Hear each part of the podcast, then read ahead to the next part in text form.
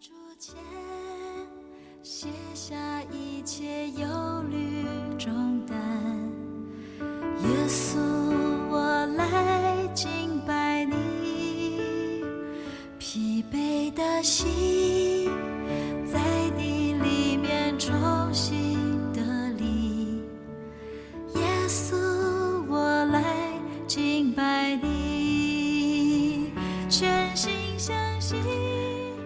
亲爱的弟兄姐妹，大家早安！好朋友们，大家好！啊，今天我们要进入到约伯记的第四章。啊，昨天啊，约伯好像咒诅自己的啊，这这个这个生生生哈生日啊。今天呢，啊，他的好朋友们就要来回应他了。第四、第五章都是好朋友们以立法回应他。那么，我们来读第四章：人若想与你说话，你就厌烦吗？但谁能忍住不说呢？你素来教导许多的人，又兼顾软弱的手。你的言语曾扶住那将要跌倒的人，你又使软弱的妻稳固。但是现在祸患临到了你，你就昏迷；挨近你，你便惊慌。你的倚靠不是在你敬畏神吗？你的盼望不是在你行事纯正吗？请你追想。无辜的人有谁灭亡？正直的人有谁剪除？按我所见，啊，根根罪孽啊，中毒害的人都照样收割。上帝一出气，他们就灭亡；上帝一发怒，他们就消没。狮子的吼叫和猛狮的声音尽都止息，少壮狮子的牙齿也都敲掉。老狮子因绝食而死，母狮之子也都离散。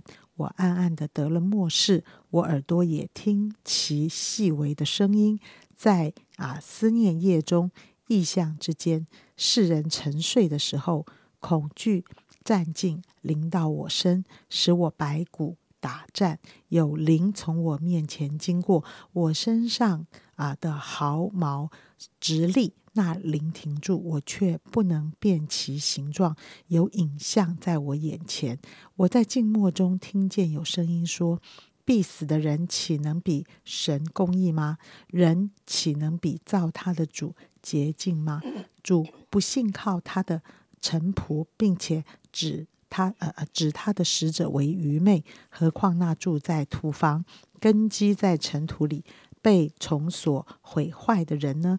早晚之间就被毁灭，永归无有，无人理会他帐篷的绳索，岂不从中抽取出来？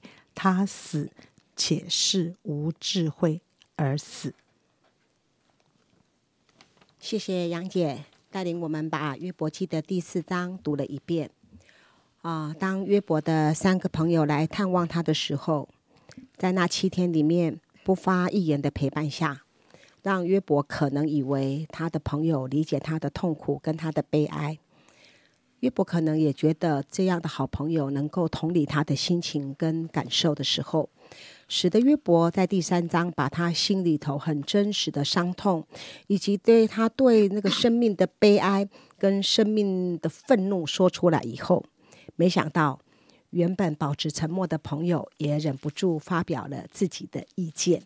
也许了哈，他的朋友里面有一个嗯没有计划的期待，却不如哦他们所愿的。因为约伯在昨天上一章，他是对自己的生命发出了相当痛苦、悲哀的一个呼号。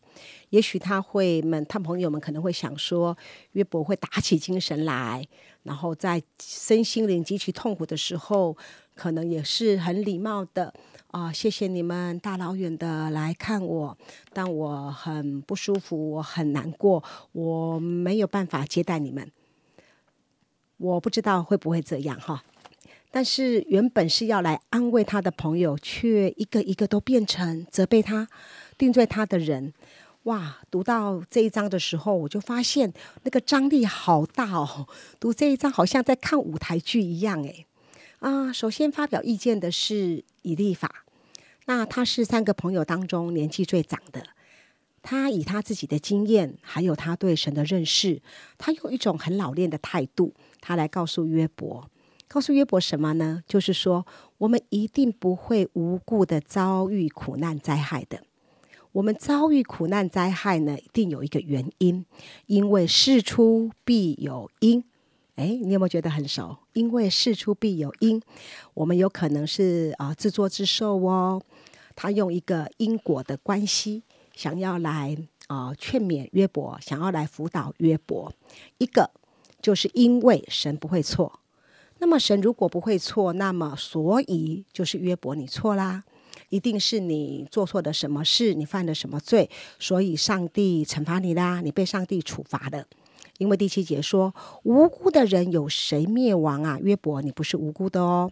第二个，是因为我们的生命需要被熬炼，那么要除去一些的杂质，所以呢，你就要好好的回想你在什么地方有偏差、偏移神的心意，你认罪悔改，神呢一定会帮助你重新站起来的。就像十七节所说的，必死的人岂能比神公义吗？人岂能比照他的主圣洁吗？以利法这个这一位朋友哈，他虽然是好言相劝，其实在某种程度上，他说的话是对的哦。只不过他是把他自己的判断、跟他的做法、跟他对神的认识，他加在约伯的身上。对于约伯的遭遇，哦，不竟然只是因果关系的定律哦。我们的生活的当中，常态里面的确有因果的定律。好，比如说，啊，如果你常常熬夜应酬喝酒的话，你就容易呃肝硬化，因为你熬夜应酬喝酒，所以导致肝硬化。好，没有问题。因为你赌博挥霍，花天酒地，所以你生活穷苦。那么，因为用功读书，所以你就会有好成绩。哦，这个没有问题，大概百分之人生的七呃七八十都是这个因果的定律。但是有没有那个诶不太爱读书，但是他也考出好成绩的？有啊，因为人生除了一般的常态，人有反常的地方，还有一个人生有无常。其实我们基督徒，我们除了呃一般的因果定律以外，从圣经里面我们还可以看到另外三个定律。一个是神应许定律，例如说，神说：“凡劳苦担重担的人，可以到主这里来，主要使我们得安息。”又譬如说，神说：“凡是信耶稣的人，圣灵就会内住在我们的心里。”这是神很客观的真理，这也需要变成我们个人主观。上帝给你应许的话，亲爱的弟兄姐妹朋友。我不知道你记不记得你在什么的情况下，神曾经给你一个他应许你的话。我们基督徒还有一个，就是要抓住神的应许的一个定律的生活。第三个是一个堵住破口，也就是带球的定律。因为圣经告诉我们说，如果有人站在破口中防堵，神就不灭绝。比如说，雅各书说：“我们如果互相代求，我们就能够得到医治。”这是神给我们一个堵住破口、代求的定律。当我们代求的时候，神就为我们做这事，或者神就不做这事的。第四个就是神工具的定律。比如说，神使用你不假你不啊你不假尼撒王要来管教以色列民一样。啊，比如说，神使用 Good TV 要来宣扬神国度的福音一样，神使用你或者使用我要来成就神要做的事，神要做的事一定是跟生命的拯救有关系的。因此，当我们在遭遇苦难、痛苦、疾病、生活遇上不测的时候，不一定、不一定、不一定都是因果关系。犯罪的确会受苦，会遭难，但是受苦遭难，它不一定是犯罪。就好像木头烧就会产生火星，但是我们看见火星，它不一定都只是木头被燃烧啊。就好像水泼在地上，地会湿湿的，但是当你看到地湿湿的时候，它不一定都是被水泼呀。我记得三十五年前，我生下我儿子的时候，他是一个生障。那在上个月的中旬，他结婚了。在有一段谢亲恩的时候，他自己说道：“他说三十五年前神安慰爸爸应许的那一句话，事实上也安慰他，因为我们是台湾人，所以其实我们会很有很深的哦因果，是不是我造了什么孽，我做了什么错，所以我们会生这样的孩子。”那当然啦，我们也去算命，也去寻求很多法师呃的一些法会啊，做了很多的事，但是事实上都不能够安慰我们的心。也就是因为其中一个因素了哈，我的我我的先生阿忠忠哥来到教会，那时候他一读圣经，读到约翰福音，讲到有一个生来瞎眼的，耶稣的门徒就问老师：这个人生来瞎眼，是他犯罪吗？还是他的父母犯罪呢？耶稣说了一句话：“不是他犯罪，也不是他的父母犯罪，而是要看见神的作为。这就是神应许的定律。对我先生来说，这就是上帝给他一句应许的话；对我儿子来说，就是神给他一句非常主观应许的话。他们父子俩抓着这句话。”三十五年过了，我的儿子在上个月结婚了。他们都惊艳到神话语的信实，期盼我们在陪伴伤痛，或者在疾病当中，或者是遭遇困苦的人的时候，让我们学习，我们不要太快的把自己的经验跟自己对神的认知强加在别人的身上，然后跟他说一定就是这样。其实这不是关怀。这是批判，这是在别人的伤口的当中撒盐。反过来，另外一方面，如果我们自己现在遭遇不测，现在痛苦难挨，有莫名其妙的苦难、莫名其妙的意外临到我们的身上的时候，我也要请你不要立刻的进入到因果关系的思想模式模式的里面。因为这样子的思维，除了控告、定罪，事实上没有其他的益处。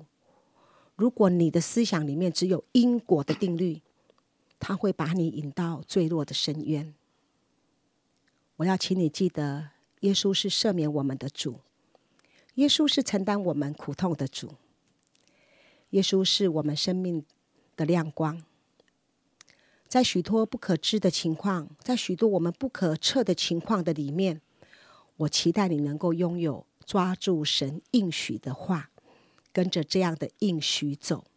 另外还有一个就是代求，让我们在这样的不知道为什么会遭遇这种的事情当中，这样子的起破口的里面，我们起来祷告防堵。无论是什么，我知道背后有神的美意。因为他是良善的神，他是那一位一定要救你的神。我们一起来祷告，亲爱的主，是的，我们当面对啊有人有极其伤痛跟无奈的心情的时候，我有时候在想，我该说什么呢？嗯，有时候。如果我们把一堆我们知道的大道理搬出来，主啊，我知道常常是不能安慰人的心。主啊，谢谢你今天啊，玉林给我们分享啊，分享他神给他的那一句话是这么样的宝贵，在很多的痛苦啊的里面有很多种原因，但是上帝又给了我们一个原因，就是。这些难处要显出上帝的荣耀与上帝的心意来。主耶稣，我愿这一句话今天也成为许许多多人心灵深处的帮助。主耶稣，让我们的心能够与你的话共鸣，也让我们的心从你的话里面得着鼓励跟力量，让我们重新用一个眼光来看见自己所失去、所缺乏、所痛苦的事，使得我们可以靠着主。重新得力，主耶稣，求你把这样的一个确据跟恩典赐给每一个你所爱的人，使我们知道这一个痛苦是为了显出你的荣耀来。谢谢主，听我们同心祷告，奉耶稣基督的名，阿门。全心敬拜，全心感谢，全心赞